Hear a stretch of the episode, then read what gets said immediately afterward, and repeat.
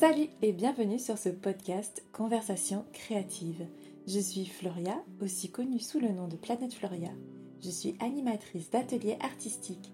Je crée des outils pour te permettre d'utiliser l'art comme un moyen de développement et d'expression personnelle. J'ai la croyance que nous sommes tous et toutes créatives et que l'art n'est pas réservé qu'à une élite. Tout le monde peut peindre, dessiner, écrire et danser juste pour le plaisir et non pour la performance. Au fil des épisodes, nous explorerons des sujets tels que la connexion entre l'art et le bien-être, comment cultiver la confiance en soi à travers la créativité et bien d'autres encore. C'est parti pour l'épisode du jour. Salut tout le monde et bienvenue dans ce nouvel épisode de Conversation créative, le podcast dédié à la créativité et au bien-être. Je suis tellement contente de vous retrouver. Je sais que je vous le dis à chaque fois, mais c'est vrai. Je suis vraiment contente à chaque fois que je me pose devant mon micro de pouvoir vous parler et de papoter avec vous. Et aujourd'hui, on va explorer une thématique qui résonne particulièrement en moi et je suis sûre qu'elle vous concerne également. Depuis que je me suis lancée en tant qu'animatrice d'ateliers artistiques, je crée des outils pour vous permettre de prendre du temps pour vous et de débloquer votre potentiel créatif. Depuis cela, j'ai eu l'opportunité d'échanger avec des auditeurs, des élèves, des personnes qui me suivent sur les réseaux sociaux et on a pu partager nos histoires, nos doutes et nos victoires dans le monde de la créativité. À l'heure où j'enregistre ce podcast, cela fait déjà 20 jours que j'ai lancé les ateliers 30 jours pour libérer ta créativité. Donc pour rappel, ce sont des ateliers que je lance une fois par an. Donc là, c'est la première édition. La prochaine aura lieu l'année prochaine. Et pendant 30 jours avec euh, les participants sur le groupe Facebook et sur la plateforme de formation. Chaque jour, les apprenants, les apprenantes reçoivent une vidéo, un tutoriel pour créer, pour explorer des techniques différentes dans le but vraiment de prendre du temps pour soi et pour se reconnecter un petit peu avec sa créativité et pour débloquer son potentiel créatif. Et l'un des défis qui revient le plus souvent, que ce soit sur les réseaux sociaux, lorsque j'échange avec vous, ou sur le groupe Facebook des participantes aux ateliers des 30 jours pour libérer ta créativité, l'un des défis qui revient le plus souvent dans nos discussions, c'est ce fameux perfectionnisme. Beaucoup d'entre vous ont exprimé leur frustration face à ce sentiment de toujours devoir être parfait, dans leur pratique artistique, mais même dans la vie de tous les jours. On se sent bloqué, découragé, incapable de se lancer dans de nouveaux projets par peur de ne pas être à la hauteur. Et c'est pourquoi j'ai choisi de consacrer cet épisode pour qu'on puisse explorer ensemble ce que cela signifie, ce que cela engendre d'être perfectionniste. Et on va également ensemble découvrir comment on peut se libérer de cette contrainte pour exprimer pleinement notre créativité. Dans cet épisode, on va explorer les conséquences du perfectionnisme sur notre créativité, notre estime de nous-mêmes et notre bien-être. Mais je ne vais pas vous laisser comme ça. je vous ai construit un plan d'action concret en 5 étapes pour surmonter ce défi, pour que vous puissiez enfin vous libérer du perfectionnisme et pouvoir créer avec passion et authenticité. Donc je vous invite à vous installer confortablement et c'est parti pour l'épisode du jour. Donc tout d'abord, qu'est-ce que le perfectionnisme? Selon moi, le perfectionnisme, c'est un ensemble d'attitudes, de comportements, de croyances qui nous poussent à rechercher une excellence absolue dans tout ce qu'on entreprend il y a quand même une différence entre la quête de l'excellence et le perfectionnisme. Et c'est très important, je pense, de bien définir la différence entre les deux, parce qu'on va voir que l'un va agir comme un moteur et l'autre plutôt comme un frein. Donc, la quête de l'excellence, elle va nous permettre de nous améliorer continuellement, de travailler sur nos compétences et nos performances dans un domaine spécifique. Elle va nous permettre de nous surpasser, de progresser et de repousser nos limites. Une personne qui cherche l'excellence se fixe des objectifs ambitieux peut-être, mais surtout réalistes. Et une personne en quête d'excellence, elle va être motivée par le désir d'apprendre, de croître, de s'améliorer et de s'enrichir en expérience. Alors, on va voir quelques caractéristiques de cette fameuse quête d'excellence. Dans cette quête, on se focalise sur l'amélioration et on considère nos compétences comme des leviers pour s'épanouir. On va prendre par exemple un débutant en écriture, en quête d'excellence. Il se concentre sur des objectifs réalistes, comme par exemple écrire un certain nombre de mots chaque jour. Il prend conscience que chaque écriture, c'est une occasion pour lui de découvrir son style d'écriture, de développer son univers, ses compétences en narration. Il cherche à s'améliorer, à découvrir qui il est. Une autre caractéristique de la quête de l'excellence, ça va être l'acceptation de ses erreurs. Les personnes en quête d'excellence considèrent les erreurs comme une occasion d'apprendre et de grandir, et pas de le voir comme un échec personnel. Par exemple, une personne qui se lance dans la peinture va se retrouver à expérimenter différentes techniques, euh, explorer de nouvelles couleurs, etc. Et elle comprend que certaines de ses œuvres, elles vont certainement pas être à la hauteur de ses attentes et elle va voir ses erreurs plutôt comme des occasions d'apprendre, d'ajuster sa technique pour ses prochaines créations. Elle ne va pas abandonner parce qu'elle ne réussit pas. Lorsque par exemple elle va apprendre à faire un paysage à la peinture et qu'elle va voir que ses feuillages, ses arbres, tout ce qui est végétation, c'est pas très bien réussi, au lieu de se dire bon euh, les feuillages, le, les paysages c'est pas fait pour moi, je passe à autre chose, elle va se focaliser sur comment je vais m'améliorer, comment je vais faire de plus beaux feuillages, de plus beaux paysages, quels sont les outils à ma disposition pour m'améliorer. Une autre caractéristique de la quête de l'excellence, ça va être sa capacité à se motiver, s'auto-motiver. La quête de l'excellence va agir comme un moteur. Et les personnes qui sont en quête d'excellence vont souvent se retrouver à s'engager volontairement, de leur plein gré, dans des activités qui les poussent à progresser.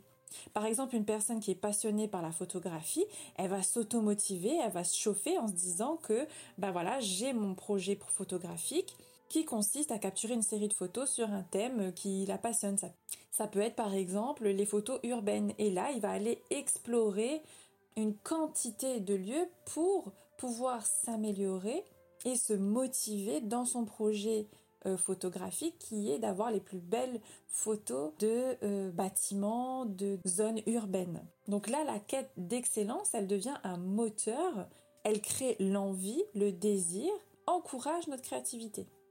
Et enfin, une dernière euh, caractéristique qu'on peut voir en lien avec la quête de l'excellence, c'est la capacité de se satisfaire dans le processus. Ça, c'est très important, je trouve. C'est qu'une personne en quête d'excellence va trouver de la satisfaction dans le travail accompli, indépendamment du résultat final. Qu'importe le résultat, le chemin parcouru, les expériences vécues dans le processus créatif va importer plus que le résultat final même si ça ne veut pas dire qu'on n'est pas intéressé par le résultat, bien au contraire. Mais le résultat va être atteint quoi qu'il arrive dans l'esprit euh, de quelqu'un qui enquête d'excellence. C'est-à-dire qu'il aura comme objectif ce résultat final, mais va pas forcément l'atteindre du premier coup ou de la manière dont il avait espéré. Il va tenter un chemin pour y arriver, ça n'aura pas fonctionné. Il se satisfait quand même de cette expérience parce que cela l'a enrichi. Il prend un deuxième chemin, un troisième, un quatrième. Son résultat final, il va l'obtenir. Mais il est en capacité de s'épanouir dans le processus créatif, sur le chemin pour atteindre son objectif. Par exemple, une personne qui euh, s'essaye à la danse, elle va trouver de la satisfaction dans l'amélioration de ses mouvements et de sa coordination. Même si euh, elle n'est pas encore capable de faire des chorégraphies complexes, elle va se dire je vais y arriver. Mais en attendant, je prends du plaisir, j'apprécie le processus de me connecter avec la musique, avec mon corps à travers le mouvement. Donc, maintenant qu'on a vu un petit peu ce que c'était la quête euh, de l'excellence qui agit comme un moteur, on va voir un petit peu euh, ce qu'il en est du perfectionnisme. Et là, en revanche, le perfectionnisme, il va plutôt se caractériser par une quête obsessionnelle de la perfection, et les personnes perfectionnistes, elles vont avoir tendance à se juger sévèrement et sont très souvent insatisfaites, même lorsque leurs réalisations, elles sont très bien, elles sont remarquables, elles sont, elles sont bien réalisées. On va voir un petit peu les caractéristiques du perfectionnisme. On a tout d'abord cette notion de norme inatteignable, c'est-à-dire qu'un perfectionniste va souvent se fixer des objectifs extrêmement élevés et il va se décevoir très facilement lorsqu'il ne les atteint pas. Il y a une différence entre objectifs ambitieux et objectifs inatteignables. Parfois, c'est fait inconsciemment, mais il y a cette notion de bah, je vais me fixer l'objectif le, plus haut possible pour que ce soit vraiment inatteignable. Comme ça, j'ai pas, j'y arriverai pas. Par exemple, une personne perfectionniste qui débute dans, je sais pas moi, la pratique du dessin par exemple, il va s'attendre à ce que ses premiers croquis, ses premières esquisses ressemblent à des œuvres de dessinateurs expérimentés. Et donc, face à cet écart qu'il y a entre ses attentes et ses réalisations, eh ben, cette personne va se sentir découragée, peu douée pour le dessin et elle va euh, se décevoir et abandonner le dessin par frustration. Parce qu'en plus, un perfectionniste peut abandonner facilement. Une autre caractéristique du perfectionniste, ça va être en lien avec la peur de l'échec. Un perfectionniste va redouter l'échec et il va éviter parfois de se lancer dans de nouvelles activités parce qu'il a peur de ne pas être parfait dès le début. Donc, par exemple, un perfectionnisme qui se lance dans une pratique du chant, par exemple, eh ben, il va se retenir de chanter en public ou devant ses proches parce qu'il aura peur euh, de ne pas atteindre la justesse et une performance vocale euh, qu'il souhaite dès le départ. Il va s'auto-censurer et il va se freiner forcément, il va freiner sa créativité parce qu'il estime qu'il n'est pas parfait dès le début et qu'il a peur de pas réussir, de pas exceller tout de suite. Et donc là, on en vient à une autre caractéristique qui va être l'autocritique excessive. Les perfectionnismes, ils ont un critique euh, à l'intérieur d'eux-mêmes extrêmement sévère. Et ils vont avoir du mal à reconnaître leur réussite et ils vont se concentrer essentiellement sur les erreurs. Par exemple, un perfectionniste qui va commencer à écrire des poèmes, il va être critique envers chacun des mots qu'il écrit. Il va pas reconnaître la beauté de son expression poétique. Il va se focaliser sur euh, des mots qui auraient pu être mieux choisis, qui auraient pu être euh, plus harmonieux, euh, qui auraient fait une plus jolie rime, plutôt que de reconnaître bah, qu'il a un potentiel au niveau de ses émotions, au niveau de son travail, et que il y a quelque chose qui est là en lui qui va pouvoir s'exprimer et avec du travail va pouvoir ressembler vraiment à quelque chose d'hyper qualitatif. Et l'autocritique va vraiment freiner cette expression personnelle. Une autre caractéristique en lien avec le perfectionnisme, ça va être euh, la comparaison avec les autres. Un perfectionniste va constamment se comparer aux autres et surtout se sentir parfois inférieur en percevant les autres comme meilleurs. Par exemple, une personne perfectionniste qui crée des contenus sur les réseaux sociaux, alors je vais être amenée régulièrement à euh, parler euh, de création de contenu sur les réseaux sociaux parce que pour moi la création de contenu ça fait partie de la créativité, c'est une forme d'art et d'expression personnelle euh, nouvelle et je pense que c'est important de le prendre en compte quand on parle de créativité puisque ce sont des créateurs de contenu. Donc j'en reviens à mon exemple, un perfectionniste ou une perfectionniste qui commence qui crée du contenu sur les réseaux sociaux, elle va avoir tendance à se décourager par l'écart qu'il y a entre son talent à elle et celui d'autres créateurs de contenu. Elle peut douter de sa capacité à progresser. Elle va perdre la notion de la valeur de sa singularité et de sa capacité à créer du contenu tout aussi impressionnant. Au lieu de s'inspirer des autres et d'avoir une sorte d'esprit de compétition sain, elle va se dévaloriser et se dire ben moi de toute façon je pourrais jamais faire aussi bien donc ça sert à rien que je le fasse ou alors quand elle le fait se dire bon ben je l'ai fait mais franchement comparé à cette personne là c'est pas terrible alors que ce sont deux personnes complètement différentes chacun est unique chacun a sa singularité et chacun a son message à faire passer c'est ce qui compte le plus c'est le message qu'on fait passer et à présent, on va voir une dernière caractéristique, c'est la fameuse procrastination. Alors on entend tout le temps parler de ça, mais c'est un fait. La procrastination, elle est en lien avec le perfectionnisme. Et donc, un perfectionniste va remettre à plus tard à chaque fois ses projets dans l'espoir de les reprendre un jour quand ce sera le bon moment, quand ils seront prêts, quand ce sera parfait. Donc, par exemple, euh, une personne perfectionniste qui va souhaiter écrire une histoire, elle va reporter sans cesse le moment de commencer à écrire. Parce qu'elle veut que son premier brouillon soit impeccable. Mais en fait, elle va avoir peur de ne pas être à la hauteur de ses attentes et ça va l'empêcher de se mettre devant son papier avec son stylo.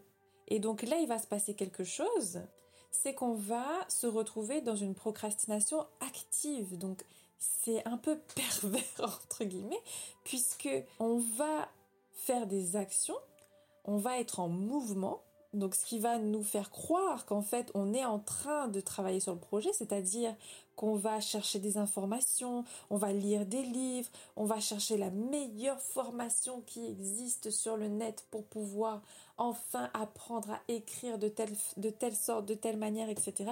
Et en, se convainquant qu'il faut qu'on qu'on maîtrise tout avant de pouvoir se lancer. Ce qui fait qu'on repousse indéfiniment le début de notre projet créatif. Donc je ne sais pas si ça vous parle, mais moi, ça me parle énormément. Et c'est vraiment ce type d'exemple qui, qui, qui euh, en lumière, en évidence, comment le perfectionnisme peut vraiment limiter notre créativité et nous empêcher de nous lancer dans des nouvelles activités, de partager nos créations et, et de tout simplement de nous reconnecter, de reconnaître qu'on a un potentiel créatif. Et là, on voit bien la différence essentielle entre la quête de l'excellence et le perfectionnisme qui réside en fait dans euh, la relation qu'on a avec nous-mêmes, avec notre travail. Parce que la quête de l'excellence, elle est guidée par un désir de, de, progression personnelle, en fait, d'enrichissement, alors que le perfectionnisme est souvent, comment dire, euh, emprunt peut-être d'une peur de ne pas être à la hauteur et d'une recherche de perfection inatteignable. Parce qu'en plus, je vous l'ai déjà dit dans les épisodes précédents, que tout est perfectible absolument tout est perfectible, donc ça sert à rien d'attendre. Chaque chose qu'on fera sera toujours perfectible. Donc on peut imaginer euh, la quête d'excellence un peu comme un voyage d'apprentissage où chaque pas que l'on fait, que ce soit un pas en avant ou un pas en arrière, ça représente une étape dans notre croissance, dans notre enrichissement. Alors que le perfectionnisme, on va le comparer à une course, dont la ligne d'arrivée, là, le petit drapeau final, eh ben, il, change de place constamment. Il s'éloigne de plus en plus. Plus on s'approche, plus il s'éloigne. Une espèce de course sans fin. Donc, maintenant qu'on a une meilleure compréhension du perfectionnisme et de ses caractéristiques, on va voir un petit peu bah, les effets négatifs qu'il peut avoir sur notre créativité et notre bien-être. Le perfectionnisme bloque notre créativité. Il peut nous paralyser et nous rendre hésitants à explorer de nouvelles idées, à exprimer notre créativité, de peur que ce ne soit pas parfait. On va freiner notre créativité et on va limiter l'exploration d'idées novatrices. On va bloquer ça. On est tous capables d'avoir de nouvelles idées, de nouveaux projets, mais la peur de pas pouvoir être parfait, de réaliser des choses parfaites, nous empêche d'innover, nous empêche de nous exprimer. En ce qui me concerne, je travaille sur ce moyen de me libérer de la perfection depuis longtemps et c'est seulement depuis, euh, on va dire, cette année ou fin d'année dernière que je commence à me sentir plus libre, à me dire je tente des choses.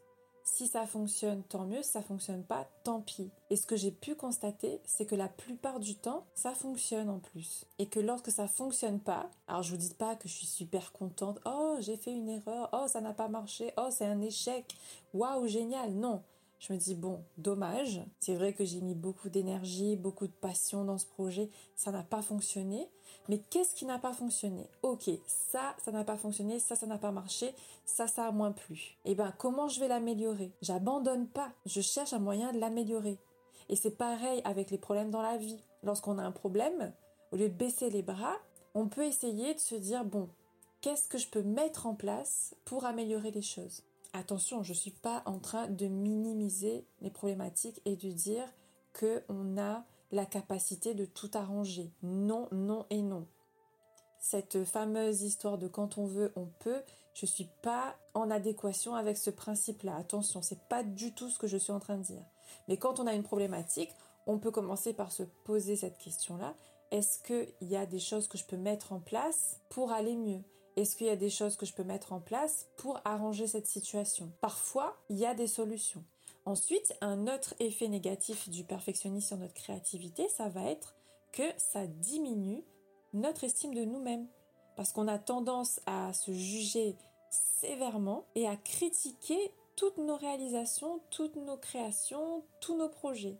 Et ça va entraîner une baisse d'estime personnelle et euh, on va avoir un espèce de sentiment d'insuffisance. Même quand on fait des choses remarquables, on va faire un projet qui fonctionne avec de bons résultats, mais comme on estime que ce n'est toujours pas parfait et qu'on aurait pu faire mieux, eh ben on va minimiser le succès de euh, ce projet, notre réussite. Troisièmement, le perfectionnisme, ça augmente notre anxiété parce que le perfectionnisme est associé à cette pression de satisfaire des normes élevées.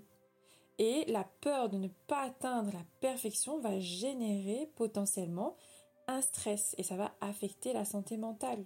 À chaque fois qu'on veut créer quelque chose, mettre un projet en place et qu'on va avoir peur de pas réussir, bah forcément ça entraîne du stress, de l'anxiété. Et un cerveau a tout le temps des nouvelles idées, des envies, des projets. Et donc forcément si on est atteint d'une perfectionnitite aiguë, ça n'existe pas, mais j'ai envie de le dire, eh ben on va vivre dans un stress et, euh, et ça va développer de l'anxiété constamment. Et dernière euh, problématique en lien avec ce perfectionnisme, ça peut être aussi que cette notion d'atteindre la perfection va entraver, limiter, bloquer notre envie d'apprendre, nos apprentissages. C'est-à-dire qu'on va être réticent à vivre de nouvelles expériences, à essayer de nouvelles choses parce qu'on a immédiatement peur de pas réussir. Et ça, c'est aussi en lien avec euh, notre peur de l'échec en fait puisqu'elle va limiter notre apprentissage et notre croissance personnelle. En partant du principe qu'on sera jamais parfait dans un domaine, dans un projet, automatiquement, on va éviter de se lancer dans ce projet ou dans cette activité, ou alors on va s'auto-saboter. Ça, c'est une notion à prendre en compte. Tout à l'heure, on avait vu la procrastination, et là, on voit cette notion d'auto-sabotage en lien avec la perfection. Comment s'auto-saboter par peur d'échouer? On échoue par peur d'échouer. Et donc maintenant qu'on est conscient, qu'on a vu un petit peu tous ces effets euh, négatifs sur notre créativité, notre bien-être, notre développement, notre épanouissement, je vais tenter de vous donner un plan d'action en 5 étapes pour vous libérer de ce piège. Donc, étape numéro 1, ça va être de reconnaître et d'accepter ses propres tendances au perfectionnisme. Pour moi, c'est la première étape. Reconnaître et accepter cette facette de nous-mêmes. Prendre conscience que c'est pas un signe de faiblesse et qu'on est nombreux et nombreuses à souffrir, à se limiter à cause du perfectionnisme.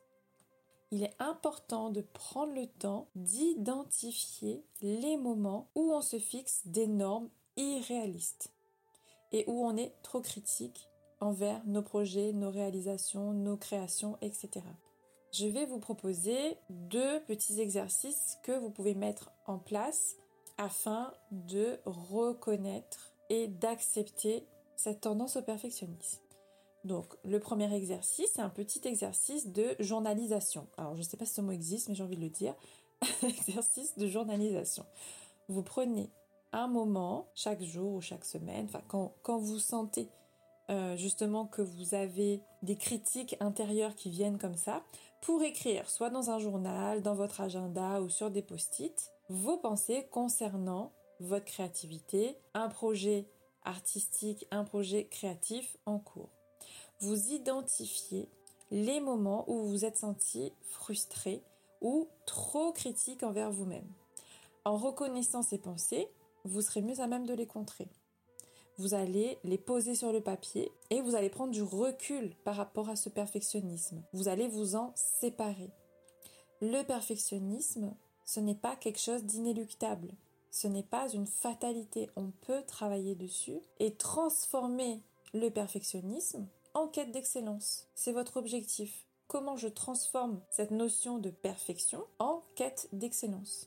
Deuxième petit exercice que j'aime beaucoup, c'est d'écrire une lettre d'adieu au perfectionniste, comme si vous écrivez une lettre de rupture où vous mettez fin à une relation toxique avec un amoureux ou une amoureuse, un ami ou une amie, un proche, une proche, et vous dites adieu au perfectionnisme en lui expliquant comment il vous a limité, comment il vous a empêché d'exprimer votre désir, comment il vous a contraint dans votre créativité, comment il vous a empêché d'être authentique.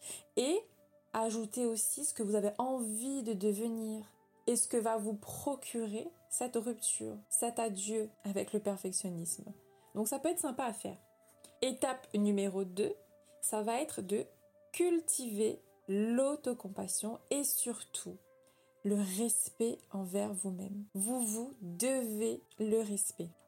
Apprenez à vous traiter avec bienveillance. Alors tout le monde n'est pas comme ça. Il y a des personnes qui sont plus critiques avec les autres qu'avec eux-mêmes. Mais si vous êtes du genre à être tolérant, bienveillant, plein de compassion envers votre prochain, apprenez à l'être avec vous-même. Soyez conscient que vous avez le droit de faire des erreurs, que ça fait partie de votre parcours créatif et même de votre parcours de vie finalement. Remplacez des critiques négatives par des encouragements bienveillants. Reconnaissez vos réussites, même si c'est des petites réussites. Et par exemple, lorsque vous faites une création, alors c'est ce que je disais euh, euh, à mes apprenantes sur le groupe Facebook et ce que j'enseigne à mon fils également, quand vous faites un dessin, une création artistique par exemple, regardez ce que vous avez fait. Imaginez que c'est une des personnes que vous aimez le plus au monde qui a fait cette réalisation. Qu'est-ce que vous lui direz?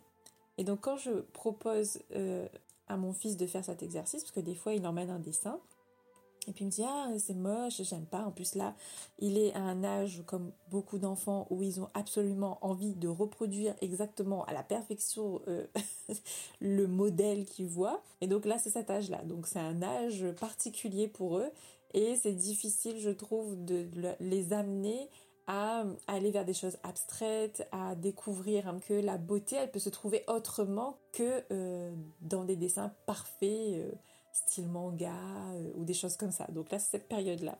Mais je lui dis, imagine que c'est ton petit cousin. Il a un petit cousin qui, qui l'aime très fort.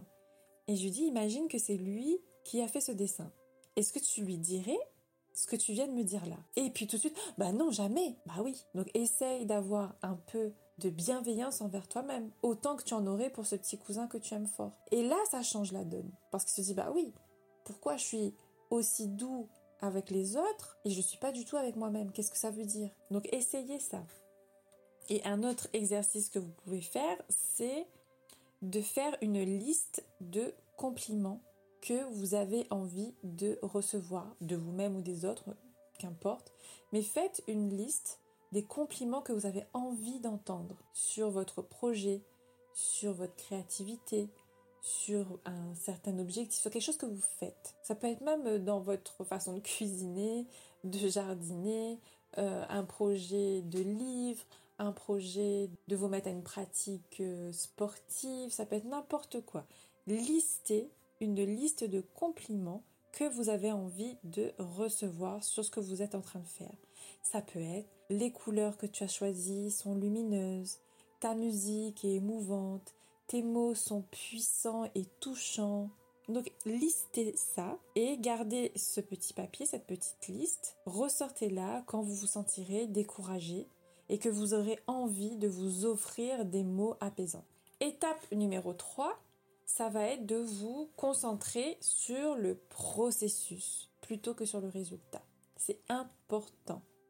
Profitez du plaisir d'explorer, du plaisir de découvrir quelque chose, de laisser libre cours à votre imagination. Appréciez chaque étape de votre projet, chaque esquisse, chaque premier coup de crayon ou pinceau, chaque premier mot, chaque premier pas de danse. Le processus est une source de plaisir. Le processus, c'est l'apprentissage. Donc un des exercices que vous pouvez mettre en place, c'est de vous consacrer à des petits exercices créatifs sans pression de résultat. Vous créez simplement pour le plaisir, sans jugement ni attente. Sur les réseaux sociaux, j'ai plusieurs exercices de la série Liberta Créativité qui, vous, qui pourront vous aider à démarrer et à créer facilement, sans trop de matériel, et de prendre ces moments pour vous afin d'expérimenter. Deuxième exercice que vous pouvez mettre en place, c'est de faire des séances de création en musique. C'est-à-dire de vous lancer dans un projet en écoutant votre musique préférée. Alors moi je sais que quand j'ai besoin de concentration, je vais souvent être bloquée par la musique parce que je vais être focalisée sur la musique, sur les notes, je vais imaginer les instruments en train de, jouer indépendamment les uns des autres, en train de voler comme ça dans les airs avec des petites ailes. Mais voilà, ça va très très loin.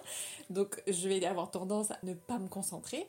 Mais lorsque c'est dans un processus créatif libre, sans attente, sans, sans contrainte, sans objectif, créer en musique, c'est vraiment une source de plaisir et ça permet justement de se détacher un peu de ce perfectionnisme et de prendre du bon temps.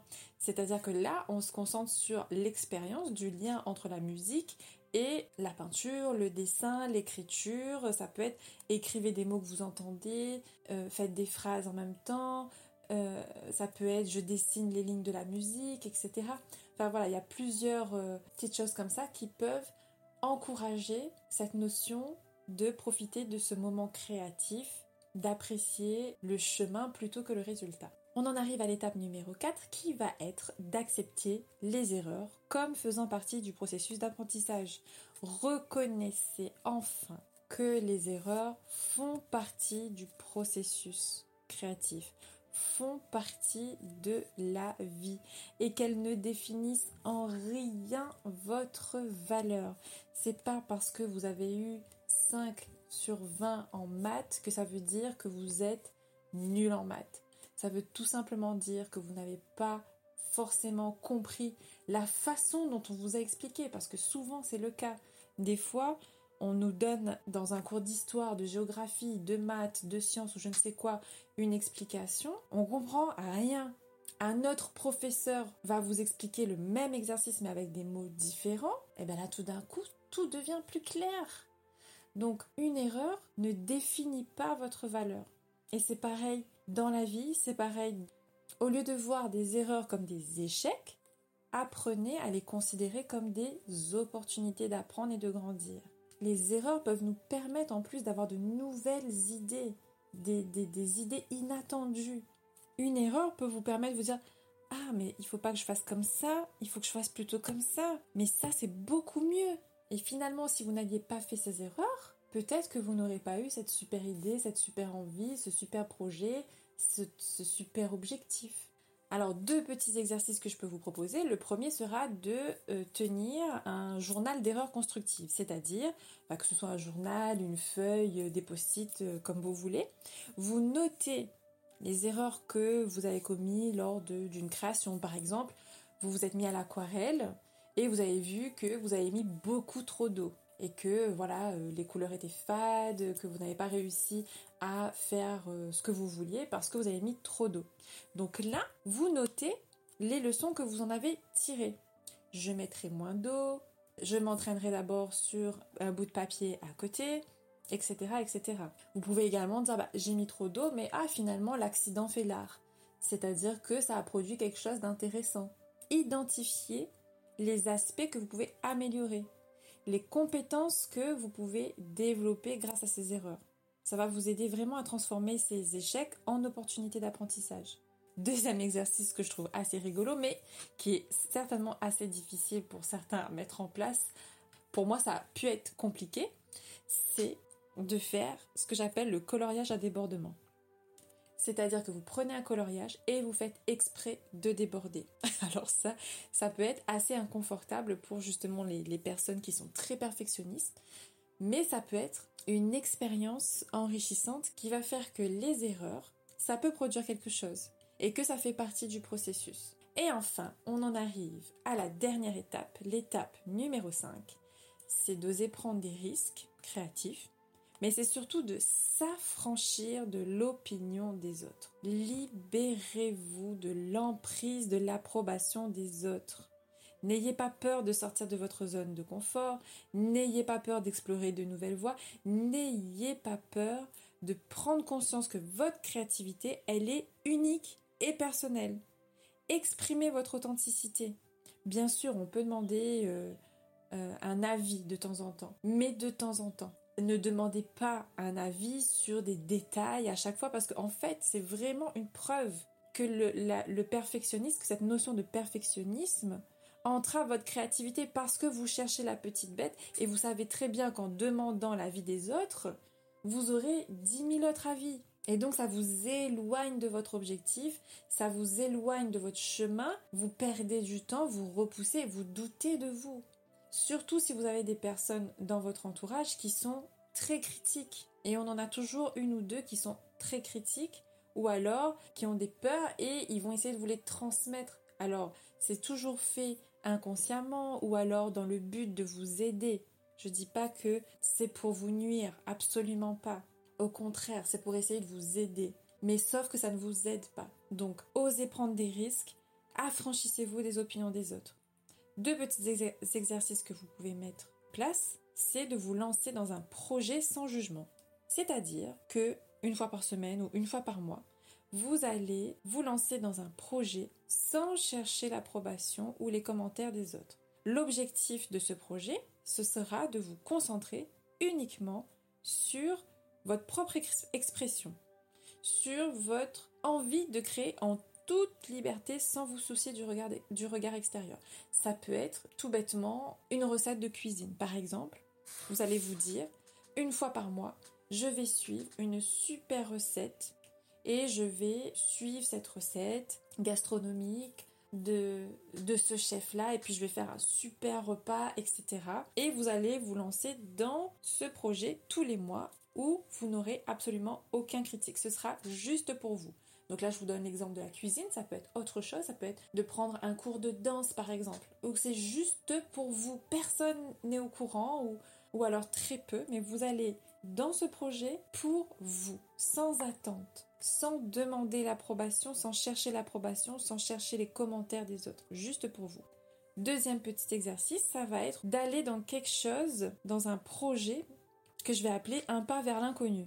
C'est-à-dire que vous allez choisir une technique, un médium artistique, un sport, une activité, un loisir dans lequel vous n'êtes pas forcément à l'aise. Alors ça ne veut pas dire que vous n'aimez pas. Ne choisissez pas quelque chose que, qui vous insupporte, mais quelque chose dans lequel vous n'êtes pas tout à fait à l'aise. Pour moi, par exemple, ça peut être la peinture à l'huile, par exemple, où je suis pas forcément très à l'aise avec cette peinture-là, ou euh, la céramique, la poterie ou quelque chose comme ça. Donc que j'aime bien, mais que je me sens pas forcément à l'aise parce que je maîtrise pas les tenants et les aboutissants. Ça va justement me permettre d'apprendre à lâcher prise et à me, à me lancer dans un challenge qui va me permettre de me libérer de cette notion de perfectionnisme. Vous allez vous dire, bon bah, une fois par semaine, une fois par mois ou une semaine, tous les trimestres, je me lance dans ce projet, dans cette expérience dans laquelle je suis pas forcément à l'aise et j'exprime ma créativité, j'explore un nouvel aspect de euh, mes potentialités, je m'enrichis et j'accueille l'inconfort comme une opportunité de croissance. Et donc voilà, nous arrivons à la fin de cet épisode où on a pu explorer le perfectionnisme en tant que blocage à notre créativité. Dans cet épisode, on a pu découvrir ensemble les caractéristiques du perfectionnisme, des conséquences sur notre créativité, notre estime de soi, notre bien-être, et on a compris la différence entre la quête d'excellence et le perfectionnisme. Votre objectif, c'est de transformer cette notion de perfectionnisme en quête d'excellence. Comment j'arrête de chercher la perfection et comment je m'entraîne à chercher l'excellence, à itérer pour m'améliorer. Et je vous ai également proposé un plan d'action en 5 étapes pour pouvoir vous libérer du perfectionnisme débloquer votre potentiel créatif. En numéro 1, on a vu qu'il était important de reconnaître et d'accepter votre tendance au perfectionnisme, puis de cultiver l'autocompassion et surtout de vous respecter. 3. De vous concentrer sur le processus plutôt que sur le résultat. 4. Accepter les erreurs comme faisant partie du processus d'apprentissage et non pas comme un échec. Et enfin, d'oser prendre des risques créatifs, surtout en s'affranchissant de l'opinion des autres. Je vous ai proposé des petits exercices pratiques pour chaque étape et j'espère sincèrement que vous allez réussir à vous libérer de ce perfectionnisme pour laisser place à votre expression artistique, votre expression personnelle et tout simplement votre épanouissement. Acceptez les erreurs comme des opportunités d'apprentissage. Épanouissez-vous pleinement dans ce que vous faites. Cultivez un lien positif avec votre créativité. Vous méritez de créer en toute sérénité. N'hésitez pas à vous abonner au podcast Conversation créative et à me laisser un commentaire si la plateforme d'écoute sur laquelle vous m'écoutez le permet bien entendu. Vous pouvez également m'envoyer un message sur les réseaux sociaux. Je serai ravie de vous lire et de vous répondre. Je vous souhaite de passer une merveilleuse journée ou une merveilleuse soirée où que vous soyez dans le monde.